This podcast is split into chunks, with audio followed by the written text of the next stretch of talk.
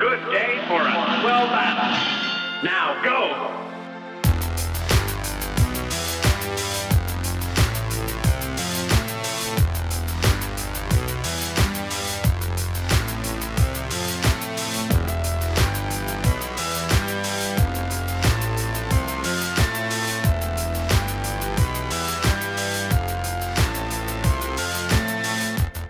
Pessoal, tudo certo? Eu sou o Guilherme Pereira e sejam bem-vindos ao episódio 26 do InPixel Podcast, o seu resumão semanal das principais notícias do mundo dos games. No episódio de hoje teremos o um resumo de notícias do dia 31 de outubro a 6 de novembro. E começo de mês é aquela coisa, né? Poucas notícias, poucos destaques e até mesmo poucos lançamentos. Antes de tudo, lembrando que o InPixel faz parte do Podcasters Unidos,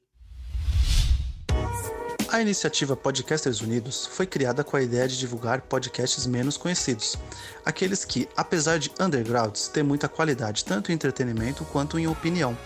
Por aqui você tem a chance de conhecer novas vozes que movimentam essa rede. Então entre lá no nosso Instagram, o arroba Podcasters Unidos, é só escolher e dar o play. E tu pode ouvir o InPixel no Spotify, Deezer, Apple e Google Podcasts, Castbox, Pocket Casts, Radio Public, Breaker e Anchor. E vamos pro giro de notícias.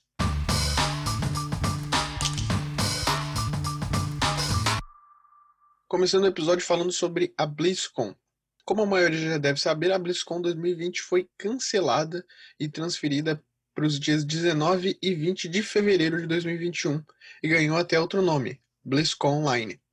No dia 3 foi confirmado que o evento terá transmissão gratuita. Normalmente a BlizzCon rola presencialmente, mas vende ingressos online caso o público tenha interesse em assistir alguns dos painéis do evento. Aí tu não precisa ir no evento, aí tu só acessa a transmissão através de um ticket, provavelmente de um link que eles te mandam, e aí tu consegue acompanhar essas transmissões diretamente da BlizzCon, mas sem necessidade de estar lá presencialmente. E essa notícia veio através do CEO da Blizzard, o Jay Allen Brack. O Nintendo Switch ultrapassou o Nintendinho em número de vendas. O console híbrido da Nintendo bateu a marca de 68,3 milhões de unidades vendidas, enquanto o Nintendinho vendeu quase 62 milhões de unidades. Essas informações vieram do relatório financeiro da Nintendo na última quinta, dia 5. No segundo trimestre de 2020 foram vendidos quase 7 milhões de Switches. Acima do Switch tem a família de modelos do 3DS com mais de 75 milhões de unidades vendidas, o Game Boy Advance com quase 82 milhões, Nintendo Wii com 101 milhões de unidades, a família de modelos do Game Boy e Game Boy Color com mais de 118 milhões. E o Nintendo DS com 154 milhões aproximadamente. É o segundo console mais vendido da história, só perde para o PlayStation 2. A Steam começou a testar um novo recurso na plataforma, o Steam Playtest. Essa nova função dará mais facilidade a desenvolvedores que quiserem fazer testes de jogos com a comunidade. Vai ter um botão nas páginas do jogo e dessa forma, os players eles poderão solicitar uma versão antecipada dos games, sem a necessidade do estúdio ter que correr atrás de códigos de beta ou até outras ferramentas. Até o momento, só três jogos têm essa função, que é o Total War Elysian, o Prodeus e o Iron Conflict. A Steam já confirmou que o estúdio vai ter acesso a diversas informações, principalmente o qual é o número de jogadores que pediu para jogar o game, quantas pessoas estão jogando. E para finalizar o teste, o período de teste, né, é fácil também para o estúdio porque eles só apertam um botão lá praticamente que finaliza o período de testes e o game que está instalado na biblioteca das pessoas, né, essa parte de esse aplicativo que é só com a beta, acaba saindo das bibliotecas e é muito fácil de remover. Eu achei muito interessante essa notícia, é um ótimo recurso para a plataforma. Inclusive é muito bom para criador de conteúdo, inclusive criador de conteúdo pequeno, porque é mais fácil de ter contato diretamente com o estúdio para conseguir uma chave para jogar um, um período de beta. E a última notícia para finalizar o bloco, por causa do adiamento e também do crunch de Cyberpunk 2077, o valor das ações da CD Projekt Red despencaram 25% nos últimos dois meses. Inclusive, para quem quiser saber mais sobre o adiamento e o crunch Cyberpunk, que eu explico melhor o que é o crunch, escutem o episódio 25. Em agosto, o valor de mercado da empresa estava em 42,4 bilhões de zlots poloneses. Zlot é a moeda da Polônia, que convertendo dá mais ou menos 9 bilhões de euros, ou 11 bilhões de dólares, ou 60 bilhões de reais. Isso convertendo para o valor atual das moedas, né? E cada ação da empresa valia 446 zilots. Na última sexta, dia 30, o valor de mercado foi para 33,4 bilhões de zilots, que é mais ou menos 7 bilhões de euros, e as ações em 311 zilots. Com essa queda, a Ubisoft voltou a ser a empresa de jogos mais valiosa da Europa, valendo aproximadamente 8,2 bilhões de euros. Complicada a situação da CD, bem complicado mesmo, eles estão se queimando muito. E bom, eu espero mesmo que Cyberpunk não seja adiado de novo. Se tudo der certo, Cyberpunk 2077 lança no dia 10 de dezembro para PC, PlayStation 4, PlayStation 5, Xbox One, Xbox Series e Stadia. E agora vamos para o bloco de lançamentos e novidades.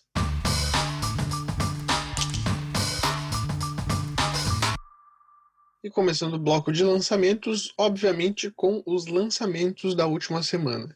E como eu comentei lá no início do episódio, teve pouca coisa essa semana, teve só quatro jogos sendo lançados na primeira semana de novembro. No dia 5, última quinta-feira, a gente teve dois jogos sendo lançados. O primeiro foi o Easter Morrow, que é um jogo single player de plataforma 2D que foi desenvolvido pela Bitmap Galaxy. Nesse game a gente controla a Yui e a gente precisa voltar ao passado para salvar a família da Yui, que está presa na Noite Sem Fim. Uh, mistérios. Esse jogo parece ser bem interessante. O gráfico dele é muito bonito. E Esther Morrow está disponível no PC, PlayStation 4, Xbox One e Switch. O segundo game, do dia 5, o segundo e último game do dia 5 foi o Grey Skies A War of the Worlds Story, esse é um jogo de aventura e stealth que nos coloca no universo de A Guerra dos Mundos de H.G. Wells. Achei muito interessante a ideia desse jogo, inclusive a inspiração dele, do A Guerra dos Mundos. Em Grey Skies a gente tem que sobreviver à invasão marciana, e eu curti muito a ideia de colocar stealth nesse game. Tem que se esconder das naves espaciais do game. Eu achei isso bem interessante. O game está disponível só no PC e Xbox One, mas em breve chega ao PlayStation 4. Grey Skies foi desenvolvido pela Steel Art Software. E no dia 6 a gente teve dois lançamentos, inclusive os dois lançamentos são jogos de corrida. O primeiro game do dia 6 foi a remasterização do Need for Speed Hot Pursuit. Essa remasterização foi feita para comemorar os 10 anos do game original. A EA, junto com a Criterion e a Stellar Entertainment, nos presentearam com essa remasterização de um dos melhores jogos da franquia Need for Speed. O game está com os gráficos melhorados, está com multiplayer crossplay e vem com todas as DLCs já inclusas. O game está disponível no PC, Xbox One e PlayStation 4 e no dia 13 chega ao Switch. O último jogo foi Dirt 5. Se tu tá querendo corridas no asfalto, tu pega o Need for Speed Hot Pursuit. Agora, se tu tá querendo corridas off-road, tu vai em Dirt 5 game focado nas corridas off-road e também em rally. Uma das grandes novidades da franquia é o modo de criação chamado de Playgrounds Arena, que aí tu pode criar esses mapas e compartilhar com a comunidade. Dirt 5 é da Codemasters e o game chega no Xbox One, PlayStation 4 e PC e tem upgrade gratuito para a nova geração. E antes da gente falar das novidades, adivinhem só o que aconteceu na última semana? Isso mesmo, games adiados. A gente teve dois jogos adiados. O primeiro game, pelo menos, é um jogo que já havia sido lançado anteriormente, e o que foi adiado mesmo foi as versões para a nova geração. Control edição Ultimate, que chegaria ainda esse ano no PlayStation 5 e Xbox Series. Essa edição, ela vem completinha com todas as DLCs e agora só vai ser lançada lá em 2021. A Remedy anunciou o adiamento no dia 6, última sexta-feira, alegando que precisam de mais tempo para finalizar o game. E também na sexta-feira, logo depois que eu tinha fechado o roteiro, a Bloober Team veio a público falar sobre o adiamento de The Medium.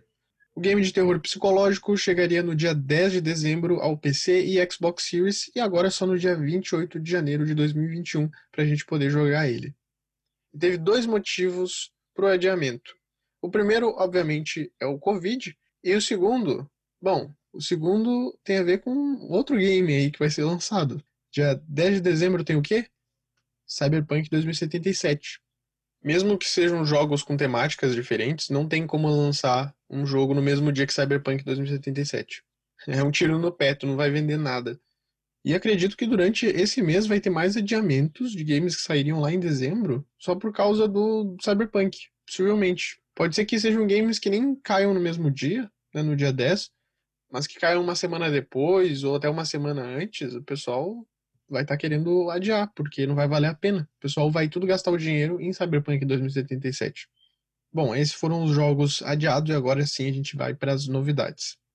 Blood Rain 1 e 2 vão ganhar remasterização e vão chegar aos PCs ainda esse mês, no dia 20 de novembro. O estúdio Ziggurat Interactive anunciou o pacote Terminal Cut no dia 3. O nome é em homenagem à antiga publisher do game, a Terminal Reality. Os dois jogos de Blood Rain já são clássicos, lá de 2002 e 2004. Em 2011 também saiu um jogo da franquia chamado de Blood Rain Betrayal, só que não seguia os padrões dos games anteriores. Em Betrayal, a gente tem um scroller 2D de ação e aventura, e Blood Rain 1 e 2 são jogos de hack and slash 3D. Em Blood Rain, a gente acompanha a história de Rain, que é uma vampira, que faz parte de uma sociedade secreta chamada Brimstone. Ela é contratada para eliminar algumas criaturas sobrenaturais durante a Segunda Guerra Mundial e, inclusive, ao mesmo tempo, ela tem que lutar contra as forças nazistas da Segunda Guerra. É bem maluca a história. não são jogos tão famosos, nem são os melhores jogos já lançados na história. Não tá entre os melhores, não. Mas são jogos cultuados. Até por isso que está sendo relançado aí essa remasterização. Blood Rain Terminal Cut vai estar disponível no dia 20 e chega só na Steam e GOG Galaxy. A publisher Modus Games revelou mais informações sobre o recém-anunciado In Sound Mind, game de terror psicológico do estúdio We Create Stuff. Teve um pequeno trailer e algumas screenshots reveladas na última semana. Eu vou deixar o link, caso vocês tenham interesse de ver esse trailer. E nesse jogo a gente vai controlar o Desmond, que é um psicólogo que trabalha para entender alguns eventos sobrenaturais que estão rolando numa cidadezinha chamada de Milton Heaven. O Desmond, para conseguir respostas, ele tem que revisitar algumas sessões arquivadas que ele teve com alguns pacientes que já estão falecidos. E como é um jogo de terror psicológico, é aquela coisa, né? Ele vai vendo essas sessões aí, que ele gravou todas, e vai ficando cada vez mais maluco a história. Terror psicológico é uma loucura. Vai ficando louco, surreal. É bizarro sempre. é por isso que eu gosto muito de jogo de terror psicológico. A Modus Games comentou já que o game ele vai ser similar a Remoted, que também é da publisher. Então ele vai ser um terror psicológico de perseguição. Vai ter um perseguidor durante o game, igual no Remoted. Só que vai ter algumas mecânicas de combate que deixam o jogo um pouco mais FPS em alguns momentos. Em SoundMind só será lançado em 2021, ainda sem uma data exata, para PlayStation 5, Xbox Series e PC. Agora falando sobre outro jogo de terror, a Dontnod anunciou que o thriller psicológico Twin Mirror entrou em pré-venda. E eu achei estranho a variação de preços do game, porque lá na Epic Games, se vocês procurarem agora a pré-venda, tá 125 reais. No Xbox e no PlayStation 4 tá por volta de 180 reais. Não sei porque que tem essa diferença gigantesca assim entre os valores. Do mesmo jeito que Life is Strange e Tell Me Why, Twin Mirror será contado em capítulos. Quem não sabe, a Dontnod é desenvolvedora também do Life is Strange, tem o Life is Strange 1 e 2, e o Tell Me Why foi lançado agora recentemente. No game, a gente vai acompanhar a história do ex-jornalista Sam Higgs, que retorna para sua cidadezinha natal para acompanhar alguns casos misteriosos que estão rolando nessa cidade chamada de Basswood. E por que, que o nome do game é Twin Mirror? Porque o Sam ele tem meio que um palácio de memórias, como é descrito pelos desenvolvedores, onde ele conversa com ele mesmo. Por isso que é Twin Mirror. Seria uma imagem dele que ele tem na cabeça dele para tentar descobrir o que está acontecendo e também conseguir pistas. Eu acho que eles tiveram inspiração em Sherlock Holmes nisso. Para quem assistiu a série Sherlock, aquela do Benedict Cumberbatch, tem o Palácio da Mente, se eu não me engano. É algo assim, Palácio da Mente. Acho que eles pegaram inspiração daí.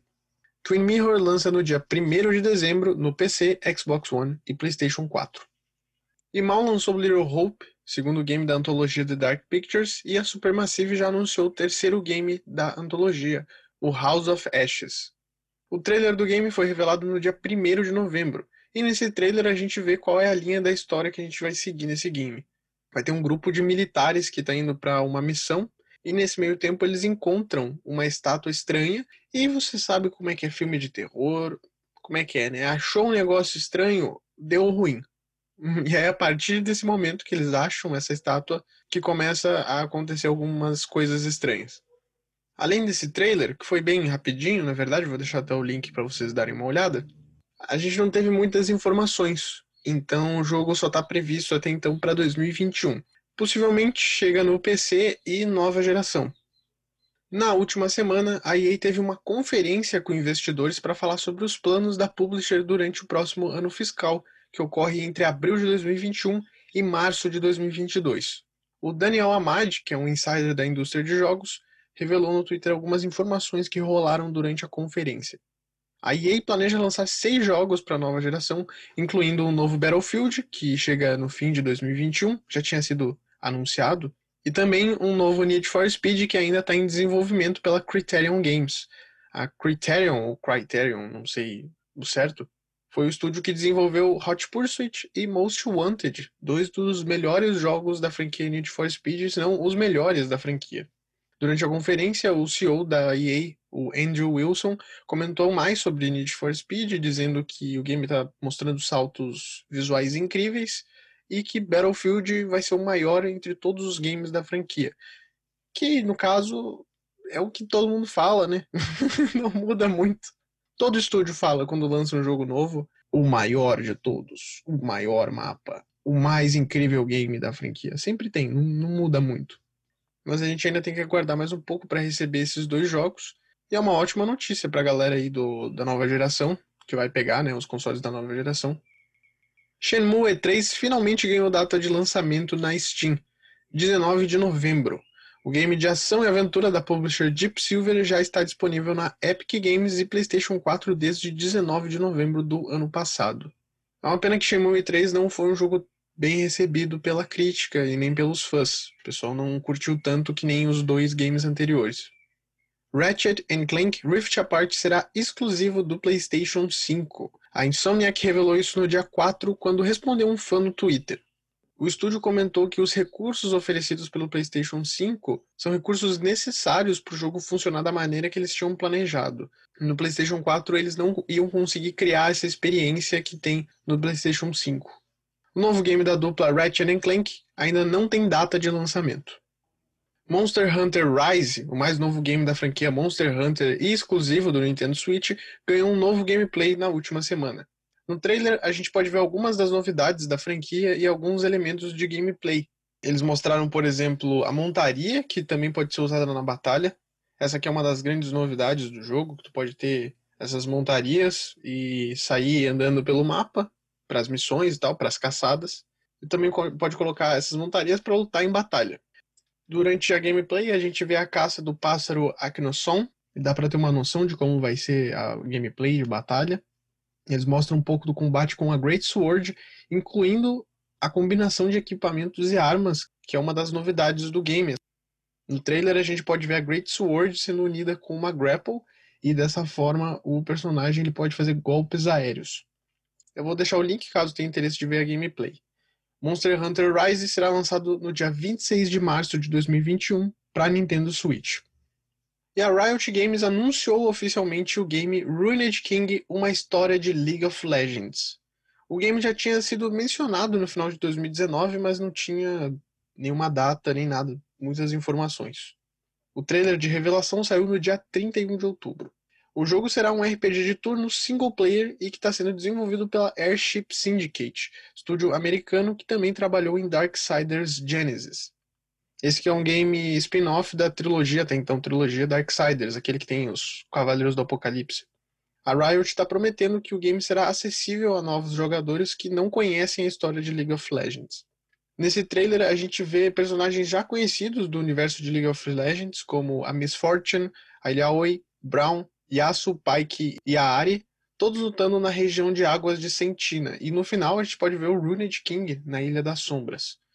O game chega no início de 2021 no PlayStation 4, PlayStation 5, Xbox One Series, Nintendo Switch e PC. Inclusive tem um upgrade gratuito para a nova geração. Acho interessante essa expansão que a Riot está fazendo agora nos games. Eles não ficaram só em League of Legends, né, nas histórias de League of Legends. Eles fizeram Valorant também, que é um jogo que está fazendo muito sucesso agora. Eu só não sei se foi a melhor opção eles terem deixado esse game com um estúdio que não fez muitos jogos e que não são jogos famosos, e em um RPG de turnos. Não sei se realmente é, seria uma linha boa para seguir um game de League of Legends. Eu seria mais ousado aí e faria talvez um hack and slash ou até mesmo um action RPG. Eu acho que combinaria mais com League of Legends. Na minha visão, RPG de turnos não é um gênero tão. Como posso dizer? Não é, não é tão abrangente. Acho que RPG de turnos é um negócio bem nichado e não é todo mundo que curte. Porque a galera que joga League of Legends talvez vá jogar o game e não vá curtir porque, sabe, RPG de turnos. Aí tem que ficar apertando um botão, dando um, uma ação, fazendo alguma coisa para atacar e tal. Não sei se realmente vai funcionar isso daí. Acho interessante essas apostas que a Riot está fazendo, mas não sei se eu iria por essa linha aí. E para finalizar o bloco, algumas semanas atrás eu tinha falado sobre uma notícia onde a Sony tinha soltado uma lista de 10 jogos que não iriam rodar no PlayStation 5, não, jogos de PlayStation 4 que não seriam retrocompatíveis. Esses 10 jogos aí, eles não eram muito conhecidos, entre eles tinha o Hitman Go, que ele é mais focado no mobile, até acho que por isso que ele não vai ser né, trabalhado para ser retrocompatível no PlayStation 5. E o que aconteceu nessa última semana? A Ubisoft, obviamente a Ubisoft, chegou e mandou mais uma vez um opa, pera lá, amigão. Pera lá. Eita, não é bem assim. Alguns jogos nossos não vão rodar no PlayStation 5. Eles soltaram uma pequena lista dos jogos da Ubisoft que não vão estar tá rodando no PlayStation 5. Assassin's Creed Syndicate é o que mais chama atenção aqui, porque ele é um game da saga principal do Assassin's Creed e ele não vai ser retrocompatível. Além do Syndicate, tem também o Assassin's Creed Chronicles, os três da trilogia, o Índia, China e Rússia. Tem também o Trilogy Pack, que vem com esses três jogos aí. O game Risk, Star Trek Bridge Crew, Werewolves Within e Space Junkies. O Star Trek, o Werewolves e o Space Junkies, esses três jogos eles só estão disponíveis no PlayStation 4. Mas os outros jogos que estão também no Xbox, todos eles vão rodar tranquilamente lá no Series, mas não vão rodar no PlayStation 5 por alguma razão. Mas logo depois eles acabaram deletando essa listagem e alegaram que existiam algumas imprecisões nessa lista. A gente não sabe exatamente se são esses jogos aí que vão estar tá rodando ou não. Aí a Ubisoft ainda entrou em contato com a Gematsu, que é uma revista, um site japonês, e explicou um pouco mais sobre essas imprecisões, mas no geral não falou muita coisa, só disse, ah, tinha algumas imprecisões nessa lista aí. Tá muito estranho, mas é a comunicação da Ubisoft, a Ubisoft faz essas coisas aí, e assim, acho estranho o Syndicate está nessa lista porque ele é um jogo que é da linha principal de Assassin's Creed. Não sei por que, que não estaria respondendo direito no PlayStation 5. A gente tem que esperar agora mais informações sobre o caso, se realmente vai ter uma atualização da lista ou se esses são os jogos que não vão estar rodando no PlayStation 5. E vamos pro último bloco.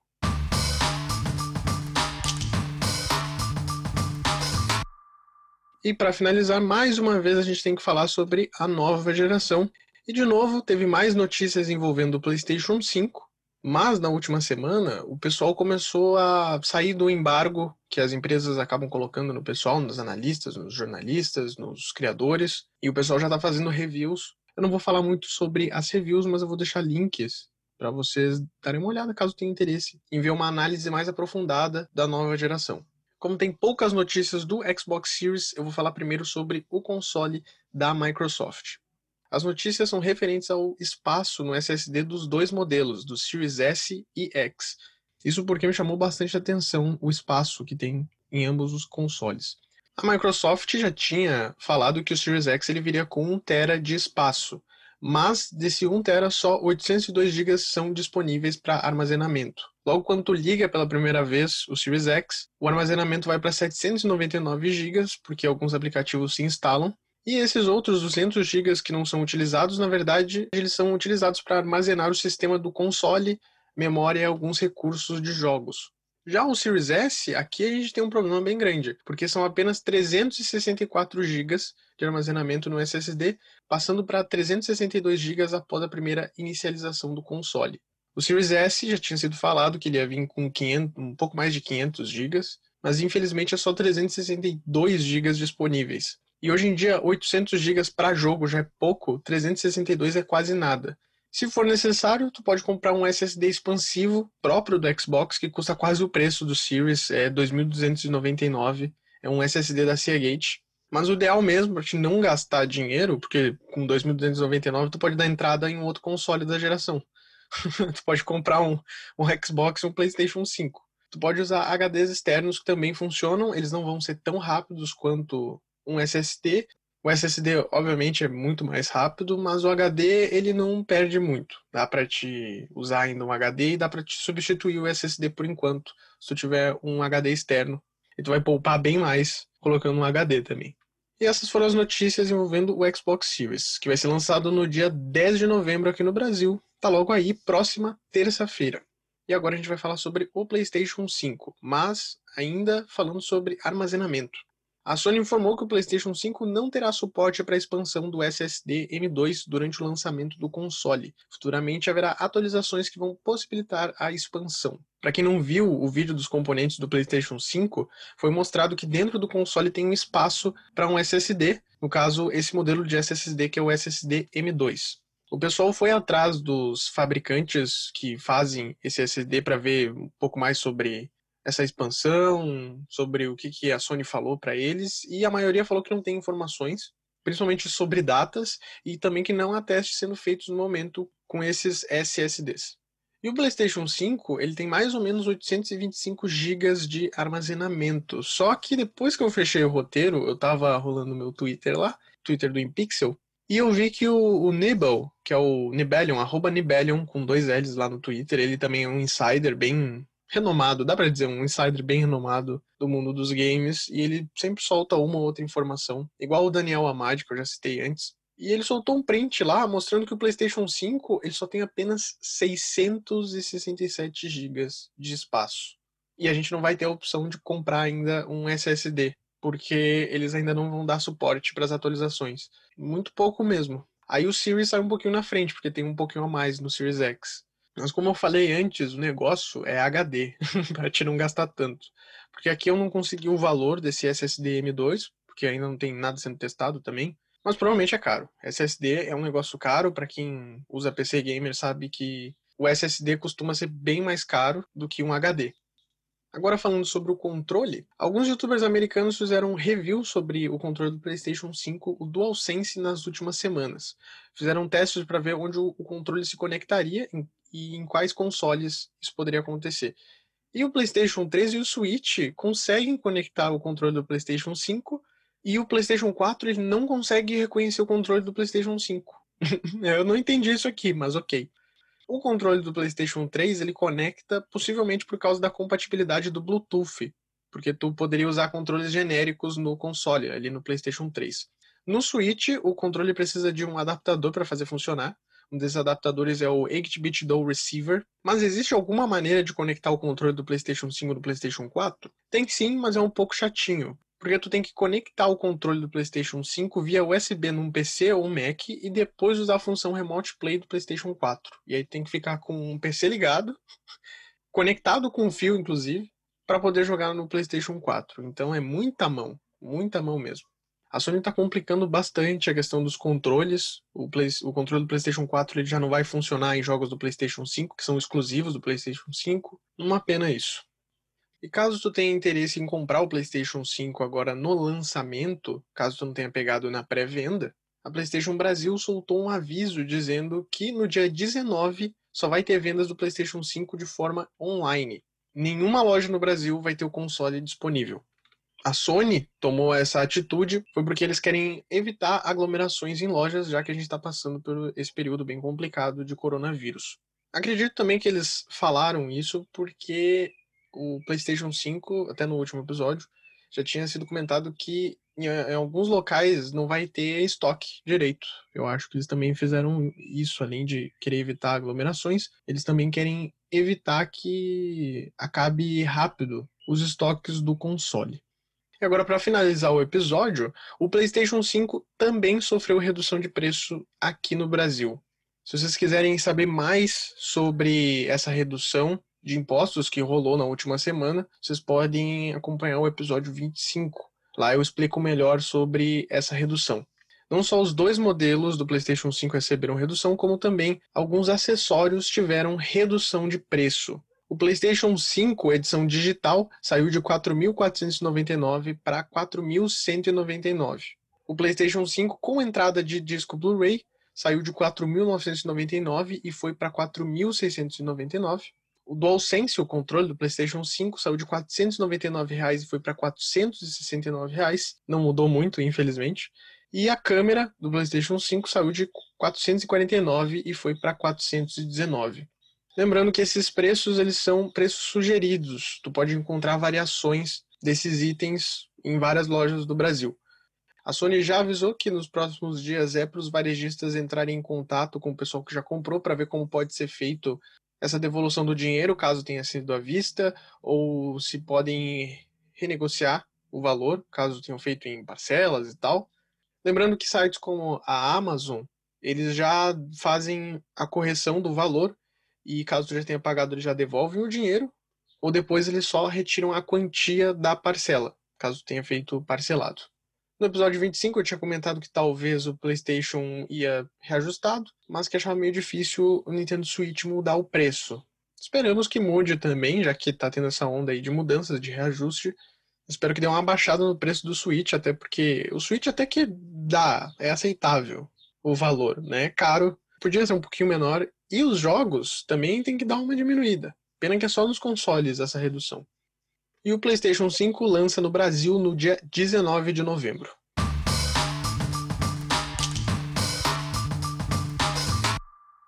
Muito obrigado por ouvir mais este episódio. Se tu gostou, compartilha, que isso me ajuda bastante. Segue o InPixel nas redes sociais, é arroba InPixelPodcast no Insta e Twitter. Segue o InPixel nos agregadores que tu escuta, isso me ajuda muito também. Ali no Spotify, no Deezer, no Apple Podcasts, qualquer uma das plataformas que está disponíveis ali, o, o InPixel, segue lá que isso me ajuda bastante, isso ajuda a ranquear o podcast e, e dessa forma chega para outras pessoas. Segue o Podcasters Unidos também no Instagram, arroba Podcasters Unidos. E é isso. Valeu mais uma vez, se cuidem e até o próximo episódio.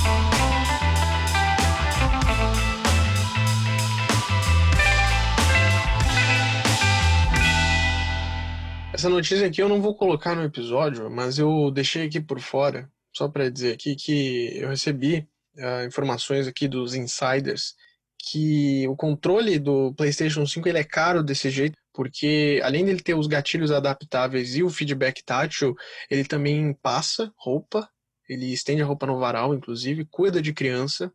Ele, inclusive, cobra a dívida, se precisar, e ele vai no banco pagar a conta.